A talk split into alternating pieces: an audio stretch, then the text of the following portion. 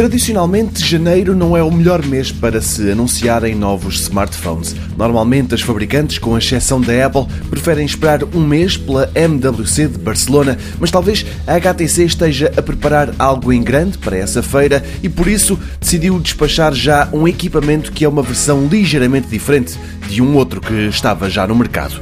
O telemóvel chama-se o 11 Eyes e o que tem de novo face ao original são as duas câmaras pensadas para as selfies. Ambas são de 5 megapixels e podem ser usadas em modo HDR. Abrem também a hipótese a que se ajuste o foco da imagem depois de tirada a fotografia. Há ainda um modo beleza que permite tirar aquilo que a HTC apelida de selfies espetaculares.